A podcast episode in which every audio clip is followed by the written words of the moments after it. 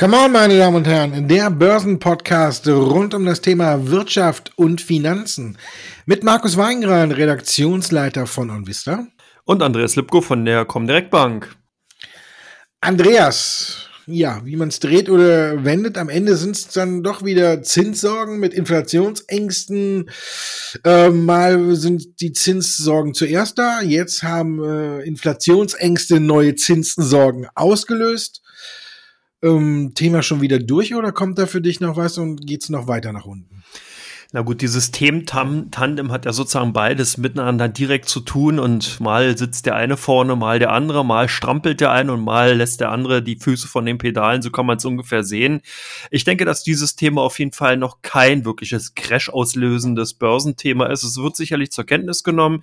Hier spielen jetzt ganz wichtig zwei andere Aspekte eine wesentliche Rolle. Zum einen natürlich, wie sich die Notenbanken positionieren. Das bedeutet, was wird die US-Fed und die EZB machen? Wie wird man sich hier jetzt sozusagen positionieren, um natürlich auf der einen Seite weiterhin die Liquidität in die Märkte reingeben zu können. Und hier wollte man ja vorrangig eigentlich der Wirtschaft helfen, aber so ein bisschen kann man das Gefühl haben, dass ja eigentlich mehr oder weniger auch den Depots geholfen werden sollen von den Amerikanern, weil die sich ja dann reicher fühlen und mehr konsumieren. Also von daher ist natürlich auch die Interessenslage so, dass die US-Fed hier sicherlich hohe Börsenkurse, also Aktienkurse in den USA sehen will.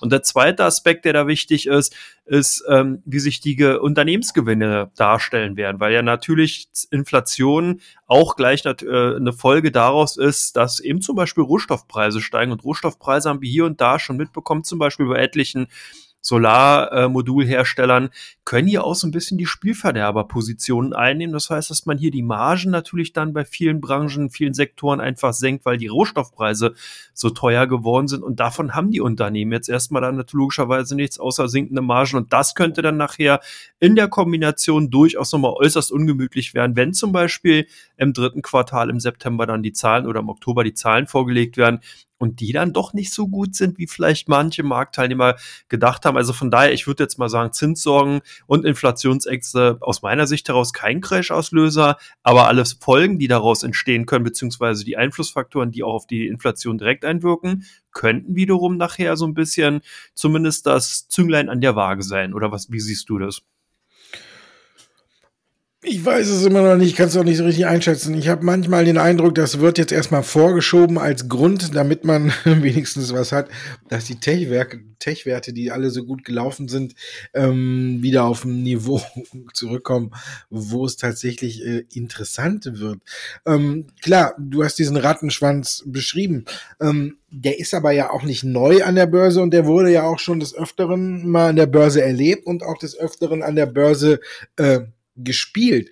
Und wenn man dann davon ausgeht, dass ähm, die Inflation, in den hier war ja der Auslöser, dass man in den USA die höchste Inflationserwartung seit ungefähr zehn Jahren hatte, ähm, dann sind ja doch Mechanismen, die dann so greifen, äh, manchmal ja immer ähm, die gleichen, aber diesmal eben nicht, weil sonst hätte man ja gesagt, in solchen Phasen setzt man ja auf die Unternehmen, die zum Beispiel die Preissteigerung bei den Rohstoffen oder eben auch bei anderen Dingen äh, auch sehr gut an ihre Kunden weitergeben können wie zum Beispiel eben eine Amazon oder andere Werte, die dann äh, da in Betracht kommen, weil die werden ja dann normalerweise eher gesucht, weil man sagt, okay, mit einer höheren Inflation können die am ehesten umgehen. Aber hier wurden ja im Grunde genommen äh, mit diesen Gedanken alle Tech-Werte über einen Kamm geschert und äh, abverkauft. Die einen ein bisschen mehr, die anderen sogar noch stärker. Gerade dann auch,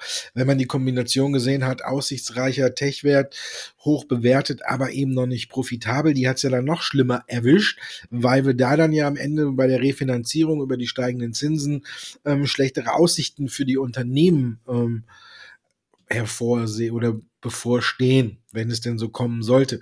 Also ja, du hast alles beschrieben, wie, wie das abläuft. Mich stört daran ein wenig, dass eben nicht die Mechanismen greifen, wenn man die logischen Schlüsse daraus zieht, sondern dass auch Apple, Amazon, ähm, Facebook, egal wie man da nimmt, die großen Fangaktien, alle über den Kamm äh, geschert worden sind und alle extrem abgestraft wurden, wenn wir uns das Ganze angucken. Das ist einfach ein Zeichen dafür, was wir ja hier auch schon die ganze Zeit sagen, wenn wir jetzt äh, uns, wir haben es glaube ich heute gar nicht in der Sendung drin, aber kamen ja auch die Zahlen hm, von Walt Disney und da sieht man ja auch, die sind auch so langsam äh, an ihre Grenze gestoßen. Doch, wir kommen zu Walt Disney, haben wir noch in der Sendung. Ich will nicht zu viel sagen. Also im Grunde genommen, klar, wie du sagst, die Fed hat auch schon versucht, ein wenig zu beruhigen, hat gesagt, dass die Inflationsrate über zwei Prozent liegt, dürfte noch eine Zeit lang so bleiben. Man hat ja auch extra für diesen Fall die Vorgaben ein wenig gelockert und hier, äh, um flexibler reagieren zu können. Die Fed sieht noch keinen Grund einzugreifen. Ähm, deswegen dürften solche Sorgen, glaube ich, immer mal wieder hochkommen. Und man sieht aber auch, sie werden relativ, in Anführungszeichen, schnell auch wieder verdaut. Aber im Grunde genommen, glaube ich, sehen wir in erster Linie eine Überhitzung des Marktes, wo, wo sich kaum noch Käufer finden. Äh, und das aber auch äh, aufgrund der Quartalsberichtssaison eben kaum schlechte Nachrichten gab. Wenn wir uns die angucken, ist die ja auch brutal gut gelaufen. Und ähm, ich habe letztens noch eine Statistik gesehen, mh, hm, dass äh, fast, ich glaube, um die 75 Prozent oder mehr der S&P 500 Unternehmen äh, haben äh, übertroffen vorher und ich glaube 10 bis 12 Prozent haben sogar die Prognosen noch erhöht. Also daran sieht man ja Corona-Sorgen hin oder her. Von der Seite aus gab es wenig Grund, äh, eine Korrektur einzuleiten oder äh, ein Heißlaufen des Marktes äh, zu befürchten. Und aber trotzdem sind ja die Aktien wie eben Apple, Amazon und alles da oben nicht mehr rausgekommen. Trotz guter Zahlen ist Amazon nicht auf ein neues Allzeithoch gestiegen. Also glaube ich, ist so eine Mischung aus klar berechtigten Sorgen, die sich so in der Reihenfolge ergeben können, mit einer Kombination, in das einfach auch äh, die Märkte ein wenig heiß gelaufen sind und man das dann dankbar so nimmt und so dreht, damit auch die großen Player ein gutes Stück zurückkommen. Ein gutes Stück zurückgekommen sind am Feiertag auch Bitcoin und Tesla. Elon Musk hat getwittert, Tesla nimmt oder akzeptiert vorläufig den Bitcoin nicht mehr, weil man eben so hohe Energiekosten hat oder Energie oder so viel Energie verbraucht, um Bitcoin zu schürfen.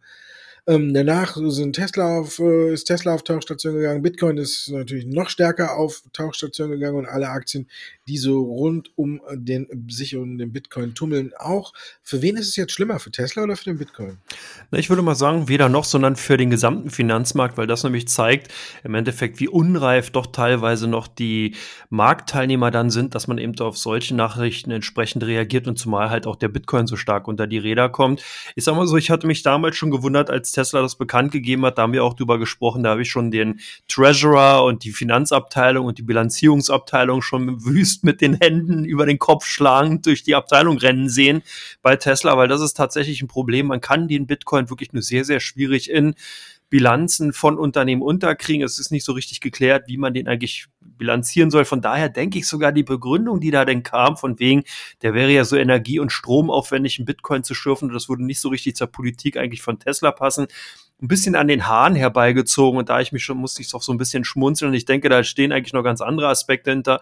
Schaut man sich zum Beispiel die Strategien an, wie zum Beispiel MicroStrategy, die äh, dann ja eben auch den Bitcoin äh, halten, aber in einem anderen Konstrukt, da sieht's halt anders aus. Es ist momentan noch nicht so einfach für Unternehmen hier tatsächlich in den Kryptomarkt so einfach reinzugehen, auch wenn man jetzt natürlich sagt, ja, man schaut nach anderen äh, Kryptowährung um. Hier ist natürlich dann auch wieder der Dogecoin so ein bisschen genannt worden und äh, da wurde ja auch schon bekannt, dass man den zukünftig eventuell für SpaceX Satellitenverbringung äh, ins All als Zahlungsmittel akzeptieren will. Also man merkt schon bunte Blüten treiben werden hier sozusagen momentan gepflegt und gehegt und ähm, zeigt aber auch eben, wie illustre und wie innovativ Elon Musk an sich ist. Also ich sag mal so, die Idee der Kryptowährung, Cryptocurrencies insgesamt ist natürlich eine sehr, sehr interessante und auch gute Idee, die Blockchain-Technologie auch. Von daher jetzt nochmal zurückzukommen zur Frage und vielleicht auch um eine Antwort zu finden. Ich glaube tendenziell eher für Tesla, weil man einfach sieht, dass hier doch teilweise der Mund zu voll genommen wird. Und das haben wir nicht das erste Mal. Wir hatten es bereits in den letzten Jahren gesehen. Hier wurde doch teilweise Ziele rausgegeben, die nicht gehalten worden sind. Hier wurden Versprechen eingehalten, die natürlich alle ehrwürdig sind und die auch sicherlich toll sind, wenn sie erreicht werden. Aber irgendwie habe ich so ein bisschen den Eindruck, hier ist so ein bisschen der Visionär am teilweise zu sehr am Abdrehen. Und es ist natürlich auch gut, wenn man noch Träume und Gedanken und Ideen hat. Aber irgendwo muss man auch ein bisschen den Füßen, mit den Füßen auf dem Boden halten. Das ist eben doch gerade für Aktionäre wichtig. Deswegen hat man zumindest bei der Kursreaktion bei Tesla gesehen, dass da natürlich die Aktionäre dann doch schon etwas enttäuschter waren. Beim Bitcoin sicherlich eher die, ähm, die Frage dahinter, ob eben das eben die Akzeptanz für Bitcoin im Zahlungsverkehr doch noch nicht so einfach ist und doch noch ein paar Steine weggeräumt werden müssen und ein paar Meilen gegangen werden müssen, damit der Bitcoin oder die Cryptocurrencies insgesamt als Zahlungsmittel akzeptiert werden können. Also aus meiner Sicht heraus wäre es zumindest für Tesla schlimmer gewesen. Wie ist denn deine Meinung? Ich glaube auch, so wie du schon andeutest, äh, fragt man sich oder frage ich mich manchmal, ähm, hat der gute Musk noch überhaupt Interesse an Tesla, wenn man guckt, was er alles so macht, tritt auf bei Saturday Night Live, dann eben mit Bitcoin. Ähm, Argument für mich auch irgendwie nur vorgeschoben, weil das Problem ist ja nicht erst seit gestern da, sondern es ist ja im Grunde genommen bekannt, seitdem Bitcoin geschürft wird, dass hier unheimlich viel Energie äh, verbraucht wird, um äh, eben die Kryptowährung zu schürfen. Und ja, vor allen Dingen, ja, man hat ja die, äh, sag ich mal, die Gewinne vom Bitcoin auch gerne in der Q1-Bilanz äh, verbucht. Und wenn die nicht gewesen wären, wäre man, glaube ich, beim Gewinn deutlich unter den Erwartungen gelegen. Und dann hätte das schon äh, die Aktie kräftig nach unten rauschen lassen. Und ansonsten, ja, finde ich auch so ja, mich nervt es langsam ein bisschen, die Tweets von ihm. Er muss einfach mal, wie du schon sagst, auf dem Boden bleiben und aber auch auf der anderen Seite erkennen, welche Wirkung seine Tweets haben. Ich glaube, er hat mittlerweile, habe ich so den Eindruck, er hat Gefallen daran gefunden, dass seine Tweets halt eben Marktbewegungen auslösen, auch wenn sie manchmal Sachen nur andeuten. Er hat ja dann noch geschrieben, ähm, er möchte nochmal klarstellen, er sieht äh, bei den Kryptowährungen eine große Zukunft, aber dann auch diese Abstimmung äh, Dogecoin äh, als Zahlungsmittel für Tesla. Dann hat er jetzt auch noch geschrieben, ähm, dass man sich mit den Entwicklern von Dogecoin zusammensetzt und äh, schaut, dass man den halt umweltfreundlicher produziert, schürft. Ähm, da ist auch keine Begrenzung. Dogecoin kann man ja schürfen, ähm, bis der Arzt kommt und warum das Ganze. Also ich glaube, er hat sich tatsächlich hier in was verrannt, abseits von Tesla und er wäre meiner Meinung nach gut beraten, sich auch mal wieder aufs Autobauen zu konzentrieren. Gab ja zwischendurch auch noch andere Gerüchte. Ähm, früher hätte er auf sowas reagiert, hat er jetzt auch nicht gemacht. Es ging ja um das Werk in Shanghai, ob Tesla äh, in Betracht gezogen hatte, das Werk gegenüber, äh, besser gesagt, äh, den freien Platz, das freie Grundstück gegenüber der Tesla-Fabrik in Shanghai zu kaufen, um quasi aus der Fabrik in Shanghai ein weltweites Exportzentrum zu machen. Da hatten wieder die mit der Sache vertrauten Personen bei Reuters ein wenig äh, geschwatzt und dann kam die Diskussion ja auf. Tesla hat dann selbst dementiert und gesagt, nö, wir wollten das Grundstück nicht kaufen. Aber ich glaube, er wäre gut damit beraten, wenn er sich wieder ein Stück weit aus den Kryptowährungen zurückzieht und sich auch wieder um Tesla kümmert. Irgendwie hat man so den Eindruck, äh, ihm ist langweilig geworden. Tesla läuft, Tesla äh, arbeitet profitabel mittlerweile und, und da habe ich so den Eindruck, hm, der sucht sich eine neue Spielwiese und da verrennt er sich jetzt und verliert das Wesentliche ein wenig aus dem Augen. Und damit das nicht ganz so schlimm ist, macht man es noch als Bezahlmittel eben für Tesla, damit er noch wenigstens für sich selber wahrscheinlich eine Rechtfertigung hat, warum er sich gerade im Bereich der Kryptowährungen so tummelt.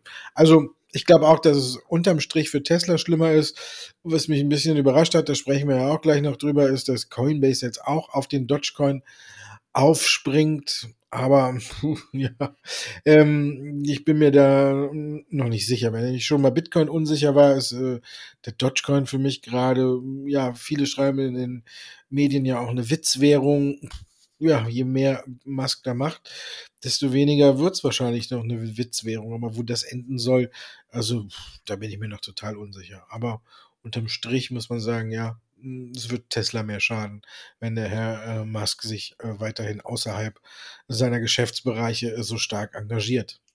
Dann kann es nämlich auch dazu kommen, dass die Märkte wieder nach unten crashen. Wir haben es beim Bitcoin gesehen. Und gestern, Vatertag, puh, man guckt früh auf den DAX und denkt sich, boah, ich muss schnell weg. Bollerwagen ziehen darf man ja noch nicht, aber ich muss raus und mir den DAX schön trinken und dann kommt man abends nach Hause und ist angenehm überrascht. Also die hohe Volatilität an den Märkten wird uns weiter erhalten bleiben, oder? Ja, denke ich auch. Also zumindest wird der Börsenfrühling, den wir momentan erleben, nicht nur vom Wetter her wechselseitig sein, sondern auch, eben auch von der Börsenlage, der Wetterlage an den Finanzmärkten. Ich denke, dass wir hier wirklich durchaus noch sehr, sehr viele schwankungsfreudige Handelstage erleben werden, so wie eben gestern.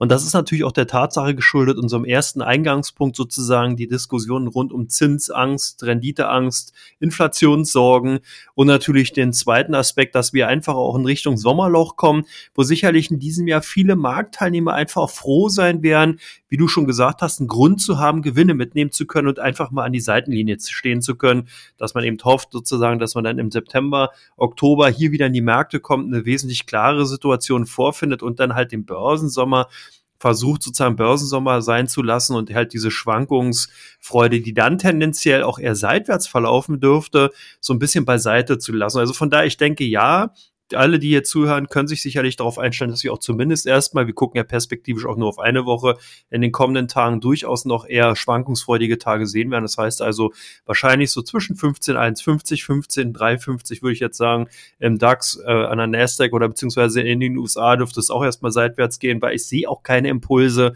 keine Anlässe dafür, dass wir jetzt einen Ausbruch nach oben sehen und mir fehlt auch so ein bisschen der Kaufgrund dahinter, dass man sagen sollte, ja, ich, äh, die Investoren laden sich jetzt hier nochmal richtig die Hütte zu, und tragen dann die Position über Juni, Juli hinein. Also mir fehlt da so ein bisschen die Fantasie oder hast du die vielleicht? Nö, wie du schon sagst, wir kommen jetzt in die ja etwas nachrichtenarmere Phase, bis es dann mit den Halbjahreszahlen losgeht. Ja, Sommerloch. ja. Vielleicht könnten wir ja noch einen Coin erfinden. War doch eine lange Zeit äh, sehr beliebt, dass man immer in den Sommerlöchern äh, irgendwelche Tiere irgendwo entdeckt hat. Ne? Mal war es ein Krokodil im Rhein oder ein Wal oder irgendwo. Vielleicht können wir ja noch den, den nach dem Dogecoin den, den Croc-Coin erfinden.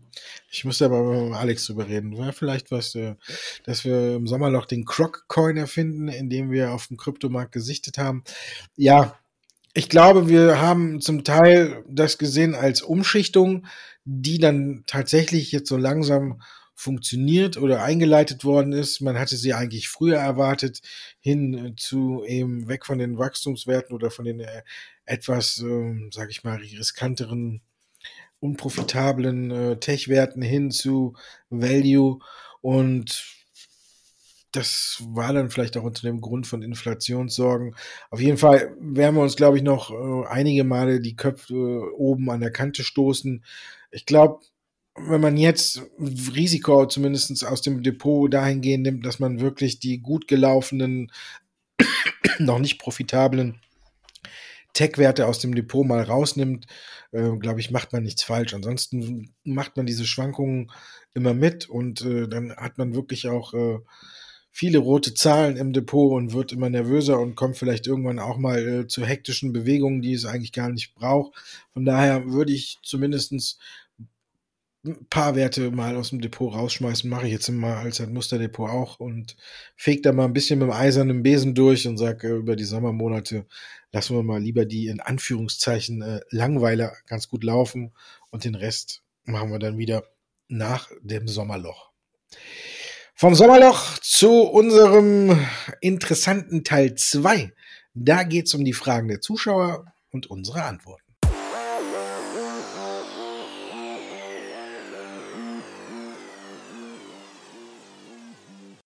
Teil 2 von Come On. Fünf Fragen, fünf Antworten. Schnell auf den Punkt gebracht. Diese Woche gab es ja nochmal ein Zahlengewitter ohne Ende. Wir lassen noch mal ein paar Zahlen Revue passieren heute, weil auch viele Fragen dazu reinkamen. Erster Wert, ja, wen wundert's? Deutsche Telekom. Gute Zahlen und natürlich kann das jetzt mit dem Ausbruch klappen da oben. Es könnte theoretisch passieren, ja, weil wir haben hier ein interessantes Phänomen. Zum einen haben wir natürlich sehr, sehr häufig über Sleepy Telekom gesprochen, die ja schon seit etlichen Jahren im Seitwärtstrend gefangen ist. Aber jetzt kommt endlich das Sorgenkind, also seit vielen Jahren Sorgenkind USA ins Laufen. Man hat also hier wirklich einen richtigen Profitbringer in dem Unternehmen durch US äh, T-Mobile sozusagen im Konzern, der hat richtig mächtig dazu beigetragen, dass da ordentlich Gewinndynamik reinkommt, dass sozusagen der Old Economy Wert eigentlich doch theoretisch eher wie ein New Economy Wert wächst und hier Freude bringt für den Vorstand zumindest und natürlich für die Aktionäre. So klettert halt der Umsatz auch im Vergleichs äh, Vorjahreszeitraum fast äh, ein Drittel, also 32,3 Prozent auf 26,4 Millionen äh, Milliarden Euro, Entschuldigung, und drei Nullen vergessen. Ist ja in den Zeiten auch un ein bisschen unüblich. Eigentlich kann man, kann man ja gar nicht genug Nullen an die Zahlen ranmachen.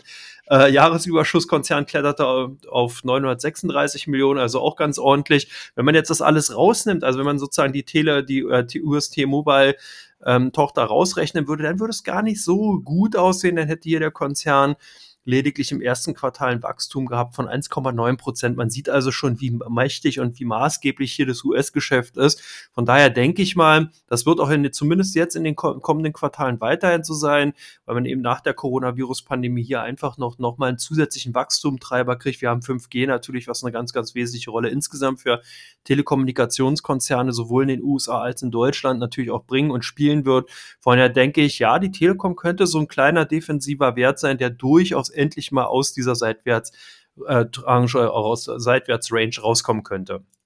Coinbase.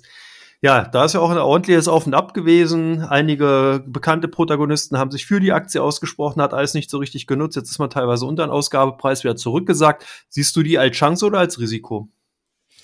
Ich sehe es immer noch als Chance. Mm, Coinbase hat natürlich, hat Elon Musk Coinbase natürlich einen riesen Gefallen getan, indem der Tweet äh, an dem Tag oder vor Börsenbeginn kam, an dem Tag wo Coinbase nach Börsenschluss seine Zahlen äh, präsentiert hat. Also kam erst die Belastung, die den Bitcoin nach unten gedrückt hat, das hat die Coinbase-Aktie dann auch nochmal nach unten ge gedrückt und erst danach kamen die Zahlen und jetzt sieht man vorbörslich liegt die Aktie wieder um die fünf bis sechs Prozent im Plus. Handel startet ja erst in einer halben Stunde, wo wir hier aufzeichnen.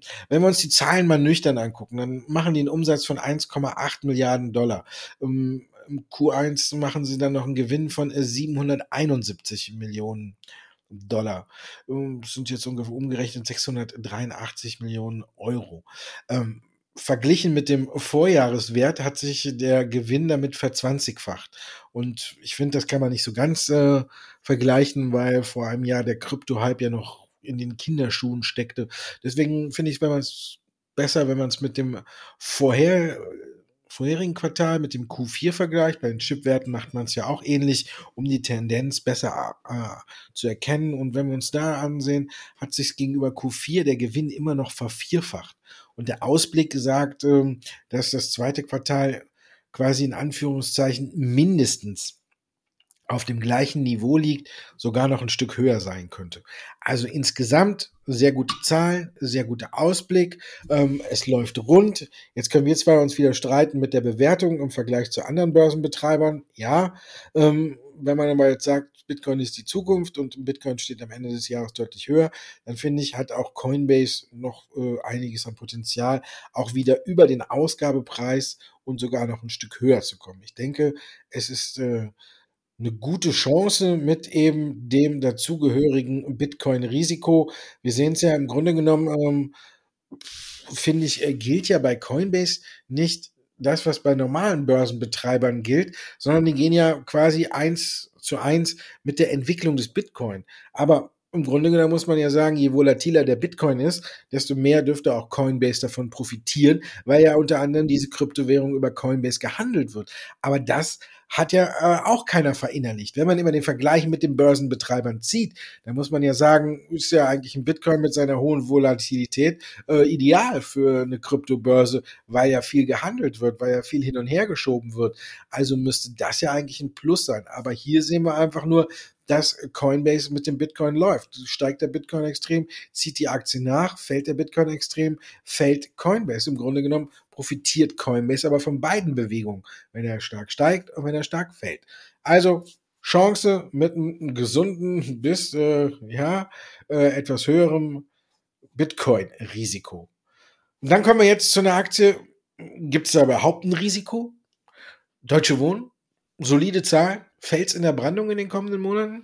Könnte man denken, wenn man sich zumindest das Unternehmen ansieht, dann würde zumindest so viel Beton im Portfolio von dem Unternehmen sein, dass man tatsächlich einen riesengroßen Felsen daraus in der Brandung schaffen könnte. Das Unternehmen hat 154.600 Wohnungen insgesamt in den Ballungsräumen, sehr schwerpunktmäßig natürlich auch in Berlin. Und da sieht man eigentlich schon, das ist wirklich ein riesiger Moloch. Das ist ein riesig großer Immobilienkonzern, der natürlich auch davon profitiert hat, dass die Mieten in den vergangenen Jahren sehr, sehr stark angestiegen sind. Im Jahresvergleich um 3,5 Prozent sind die Vertragsmieten gestiegen, sodass daraus 218 Millionen Euro erzielt werden konnten.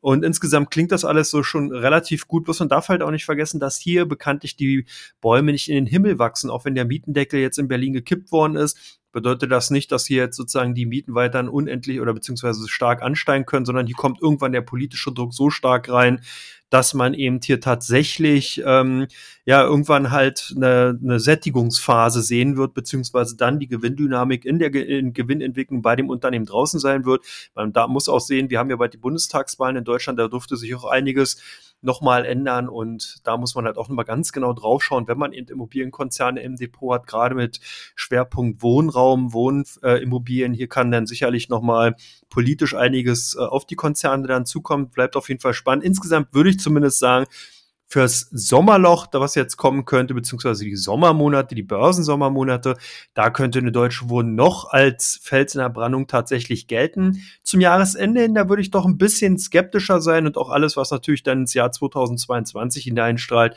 da würde ich jetzt mal eher so ein bisschen vorsichtiger sein und äh, da nicht unbedingt von wirklichen Fels in der Brandung ausgehen. Ein Pfälzer Brandung war äh, Palantir nicht, sondern eigentlich eher eine Flugrakete oder beziehungsweise eine Steilrakete, dann äh, sowohl als auch so ein bisschen wie eine SpaceX ist die geflogen vom Kurswert her Achterbahnfahrt nach den Zahlen. Geht's jetzt aufwärts oder äh, wieder abwärts, Markus?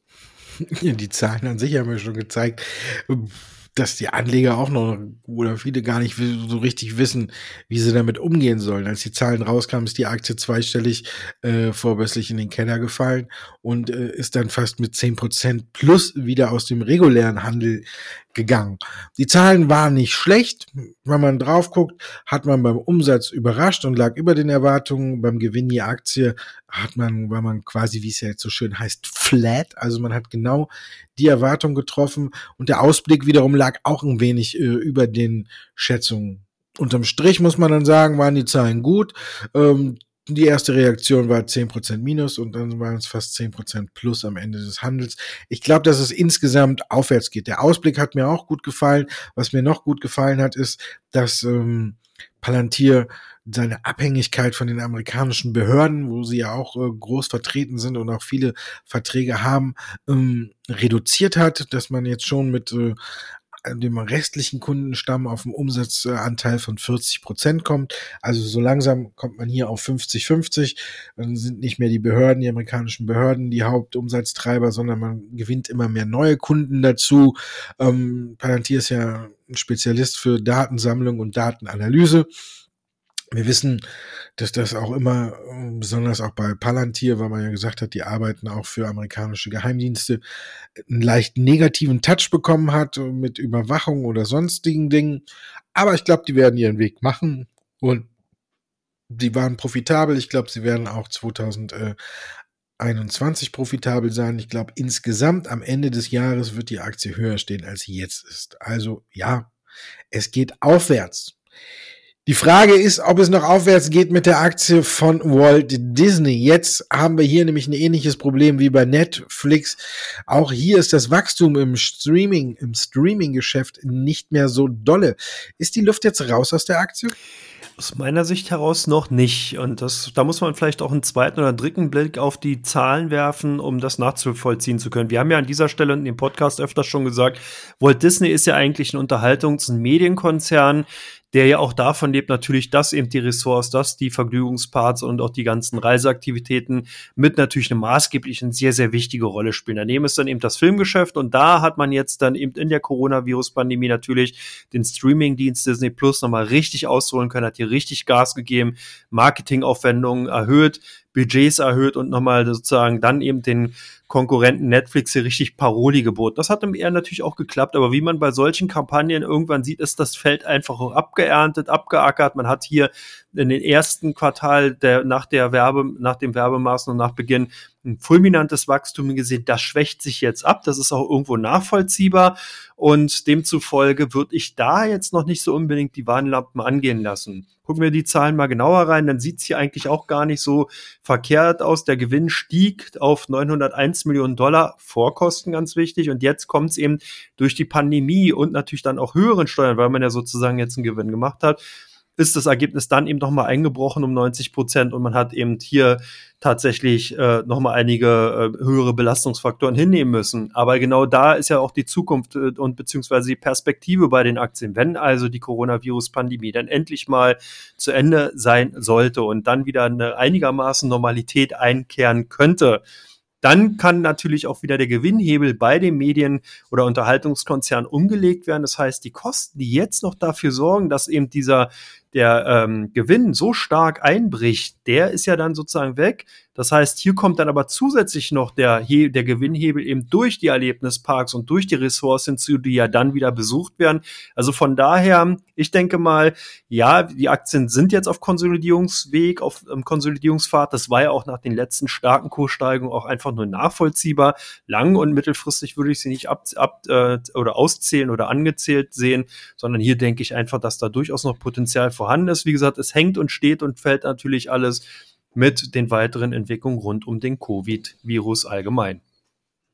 Hängt, steht, fällt. ähm, ja, finde ich auch. Ich würde es heute ein gutes Stück noch korrigieren. Äh, von mir aus so Richtung 160 US-Dollar und dann kann sie richtig schön drehen und auf ein neues Allzeithoch durchstarten.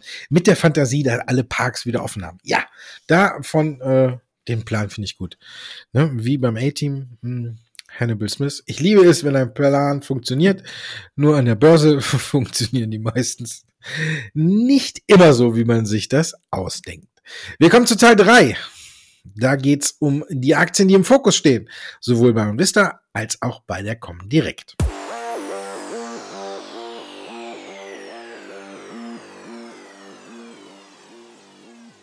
Welche Aktien werden am meisten oder am stärksten gehandelt bei der Comdirect und welche Aktien werden verstärkt gesucht bei OnVista? Das ist der dritte Teil unseres Börsenpodcastes und wenn ich mir die Entwicklung angucke, kann ich mir fast denken, was jetzt bei Delivery Hero bei euch rauskommt. Genau, die Ausgangstür scheint nicht groß genug zu sein, sondern seit Tagen gehen unsere Kunden aus diesen Aktien raus. Hat natürlich damit zu tun, dass hier allgemein Großinvestoren ihre Positionen zurückfahren. Wir haben hier ein DAX-Unternehmen, was sozusagen defizitär arbeitet im Technologiesektor tätig ist. Das heißt, alle Kriterien erfüllt für eine Aktie, die momentan den Unbeliebtheitspokal 2021 von den Investoren bekommt und von daher so halt auch die Kunden von uns von der Comdirect. Bei euch suchen ähm, die äh, eure Kunden beziehungsweise eure ähm, Besucher ganz klar nach Bayer beziehungsweise dann äh, nach den Quartalzahlen von Bayer, oder? Natürlich. Wie sollte es auch anders sein? Klar, Bayer, Mittwoch war ja nochmal so ein riesiges Zahlengewitter über dem deutschen Markt, Merck und äh, da hatte nochmal endgültige Zahlen, Bayer-Zahlen, Telekom-Zahlen, Deutsche Wohnen, äh, habe ich irgendwas vergessen? Ich glaube, Fresenius war auch noch beide dabei. Ne? Also am äh, Mittwoch hat's also ja nochmal so richtig gescheppert. Und, und da fiel ja auf, dass Bayer eigentlich ganz solide bis sehr gute Zahlen geliefert hat. Besonders im Agrargeschäft läuft es wieder runter und Bayer ist ja ein ständiger Begleiter. Und um, ähm, ich kann immer nur wieder sagen, jetzt ist so der Malus, den wir mal hatten, als die Quartalzahlen gepasst hat, nicht gepasst hatten, wieder ausgebessert, hat sich nach hinten verschoben, fliegt jetzt noch endlich, worauf wir alle warten, dieses Damoklesschwert Glyphosat weg. Dann sieht man jetzt, dass schon diese Zahlen, die ganz gut waren und was sich dann danach noch ergeben könnte. Also Bayer bei uns gesucht und Bayer finde ich, ist eine gute Alternative noch in diesem Jahr, wenn endlich dieses Schwert da oben mal wegfliegt. Zahlen gab es auch bei Alibaba. 6% Minus. Ich glaube, ich weiß, was äh, die Leute gemacht haben. Ja, auch hier ähnliche Bewegung. Und zwar haben wir aber bei Alibaba eine ganz interessante andere Bewegung noch mit drin. Wir haben nämlich dadurch, dass N Financial nicht mehr als Fintech gehandelt wird bei den Investoren, sondern jetzt wirklich in Richtung Bank, in, in Richtung Finanzkonzernen getrimmt wird, eben auf Drängen der chinesischen Regierung und der Regulatorik bzw. Regulationsbehörde. Ähm, oder Aufsichtsbehörde, äh, äh mussten, wurden die Aktien einfach neu bewertet. Wir haben hier viele Downgrades im Vorfeld schon gesehen, dass man also hier eigentlich einen wesentlich geringeren Börsenwert als ange, ange, äh, als fair sieht. Und dann kamen natürlich nochmal die Zahlen, die eigentlich beim Gewinn die Aktie leicht ausgefallen sind, aber wiederum beim Umsatz äh, überrascht haben. Also hier lag man über den Erwartungen, beim Gewinn bisschen drunter. Trotzdem haben hier Investoren teilweise dann Gewinne mitgenommen. Aber man sieht auch hier bei uns eher, dass hier viele Kunden tatsächlich in die Schwäche weiterhin hineinkaufen. Das kann natürlich auch daher kommen, weil natürlich Alibaba als einer mit der größten Online-Giganten und chinesischen Technologiewerten natürlich irgendwie auch eine äh, kurzfristig natürlich jetzt vielleicht eine Kaufchance bietet, die man dann mittel- bis langfristig dann in Kursgewinne umwandeln kann. Wer weiß, das wird sich alles zeigen. Ähnliches Verhalten wahrscheinlich auch bei Warta. Da gab es ja auch ein paar nette Nachrichten, oder? Ja, gab auch Zahlen. War, die waren auch an dem Mittwoch mit dabei, genau. In den hinteren Reihen waren auch mit SMA Solar, Warta natürlich ähm, viel beachtete Zahlen. Bei Warta wollten alle wissen, was hier alle fragen, warum steigt die Aktie nicht, äh, wie ich da manchmal mal lese, to the moon, ne? Schreiben ja jetzt viele immer der, seit den Wall Street Bets, heißt ja immer to the moon und warum ist Warta immer noch nicht dabei? Die Zahlen sind gekommen, Umsatz äh, ist eben nur ganz leicht gestiegen, Profitabilität erfreulich dann stärker, was die Aktie, glaube ich, so bei diesem Ergebnis äh, nicht hätte beflügelt. Was glaube ich, mehr den Ausschlag gegeben hat, neben den Zahlen, ist, dass man gesagt hat, man hat jetzt quasi den ersten Kunden für die Batterie, für eben die Autobatterie, für die Elektromobilität wohl an Land gezogen. Man hat noch nicht gesagt, wer, aber einer scheint aus der Automobil, ein großer Autobauer scheint schon angebissen zu haben. Wenn der Name kommt, dürfte es mit Sicherheit noch weiter nach oben gehen. So wird die Aktie anscheinend, ja, glaube ich, eher aktuell noch weiter auf der Stelle treten, bis die Nachricht kommt. Und dann schauen wir mal, wer es ist und wie die Aktie drauf reagiert. Neil wäre froh, wenn der auf der Stelle treten würde, oder? Ja, obwohl hier kann man sagen, dass sich tatsächlich auch die ersten Käufer raustragen oder trauen besser und die Aktien tatsächlich so zaghaft gekauft werden. Da haben natürlich auch ein paar Verkäufer bei, das ist ja ganz klar, aber trotzdem sieht man, dass hier doch sich die Käuferseite zunehmend füllt und tatsächlich mehr Kaufaufträge reinkommt. Deswegen habe ich die Aktie natürlich auch nochmal mit reingenommen. Vom Handelsvolumen eigentlich immer mit unter den Top 10 der ausländischen Werte, einfach weil die Aktie sehr, sehr stark gefragt ist in den letzten Wochen, aber eher unter Abgabedruck. Jetzt sieht man aber so ein bisschen die ersten zaghaften Käufer, die eben auftauchen und deswegen habe ich die heute mal mitgebracht. Und bei euch die BYD, da gab es ja bestimmt auch wieder sehr, sehr interessante Nachrichten. Absatzzahlen gab es. Aber bei äh, Neil, wo wir bei Neil sind, wir haben, hätten Plug Power heute auch reinnehmen können. Ne? Ähm, kurz vor dem Podcast kam nämlich die Nachricht, dass sie ihre Bilanzprobleme, oder besser gesagt, diese Nachbesserung jetzt durch ist und es sich nicht auswirkt. Die Akte springt daraufhin, äh, glaube über 14 Prozent in die Höhe. Und bei Neil ist, glaube ich, tatsächlich ab 1,50 sagt sich jeder, viel tiefer kann die eh nicht mehr fallen. Und in dem Bereich sind wir irgendwann, da kann ich auch mal die erste Position aufbauen. Ähm, Build Your Dreams, klar, gab Absatzzahlen, was, äh, wo können wir wieder den Bogen nach oben schlagen.